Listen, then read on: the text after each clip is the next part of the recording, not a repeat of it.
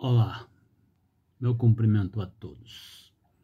Hoje vamos ter como ponto de reflexão um tema muito interessante. Eu estou me referindo à dignidade humana. O problema da dignidade humana deve ser encarado numa perspectiva do lugar central que o homem ocupa no universo ponto de referência de toda a realidade. Daí podermos falar em antropocentrismo. Esta preocupação por uma valorização do homem na sua condição terrestre valoriza a atividade humana, mas só na medida em que esta lhe é conferida pelo Criador. A temática da dignidade humana pode ser abordada mediante a, articulação de três níveis de inteligibilidade: um problema da razão, um problema da liberdade humana e um problema do ser. Então, dialética, ética e metafísica estão aqui implicadas. Surge assim uma afirmação da razão e de seu poder indagador, enquanto envolve uma possibilidade de compreender.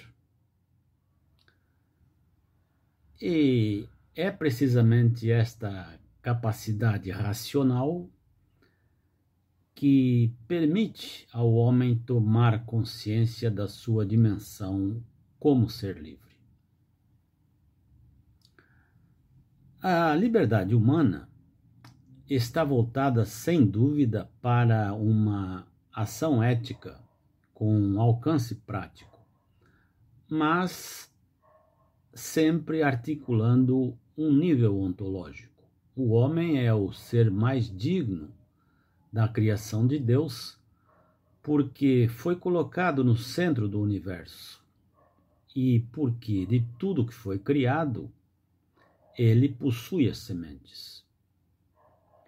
O homem é um ser ontologicamente de natureza indeterminada, distinguindo-se por tal fato tanto do mundo natural como do mundo angélico, de que é mediador.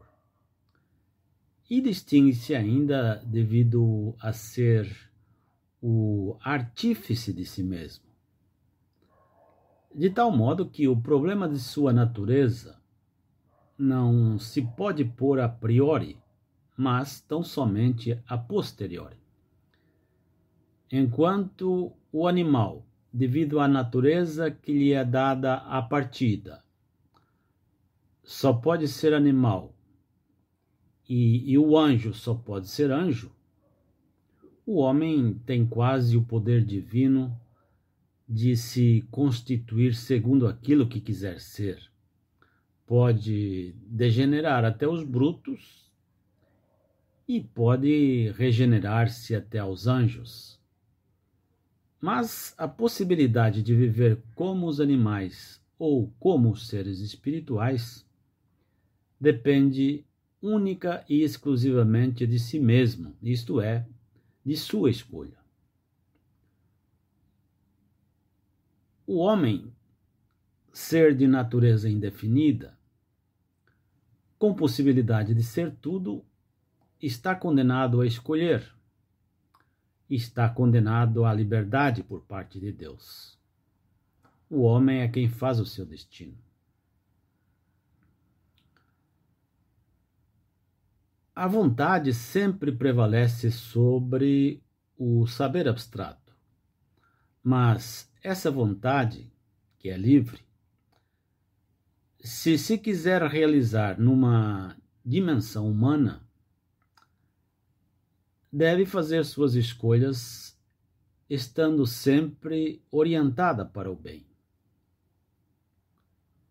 O homem orientado pela razão age com vista à obtenção dos mais altos valores espirituais. E esta é outra forma de a sua superioridade se expressar relativamente a todos os outros seres criados.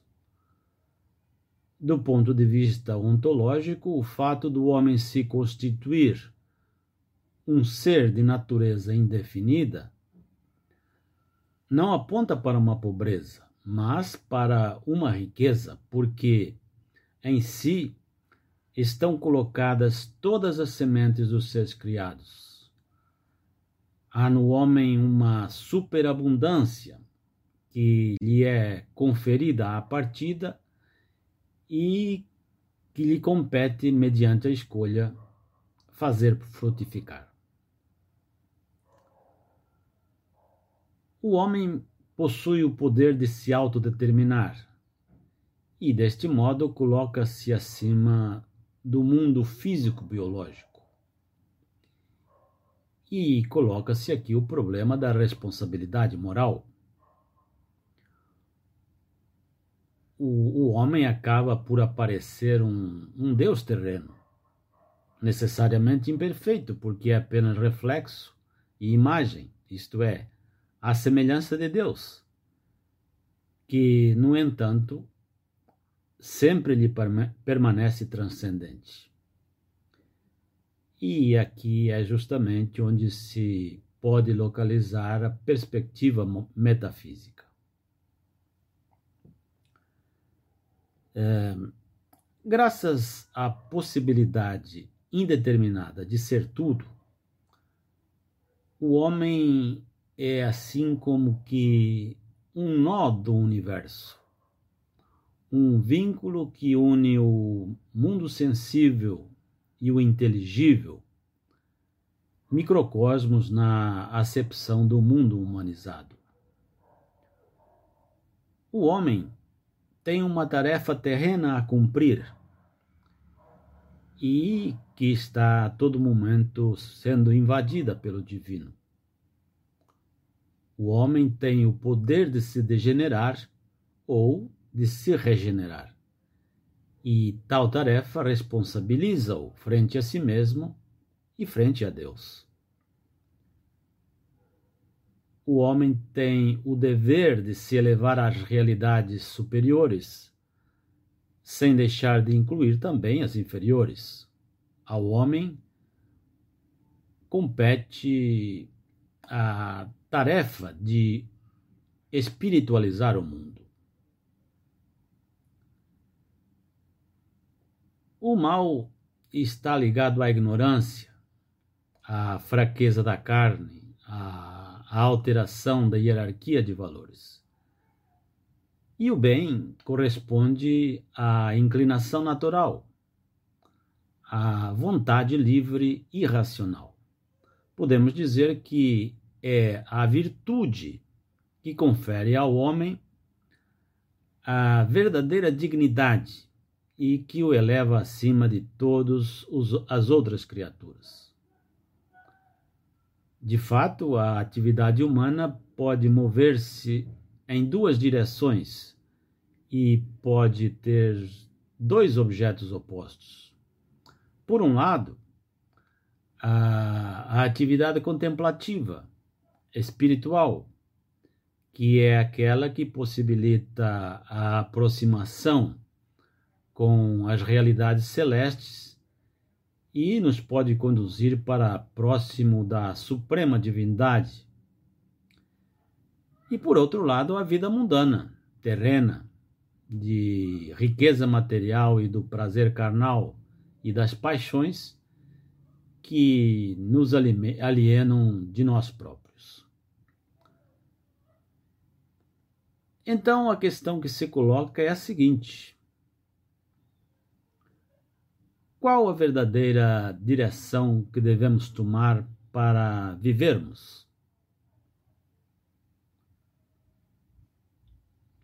Apoiada na ciência moral, moral perante as paixões e na dialética como clarificadora da razão, a direção deverá ter sempre dois sentidos por um lado, um sentido ascendente, pela razão e amor ao conhecimento das coisas divinas, visando a contemplação da verdade e a purificação da alma face a ignorância e o vício.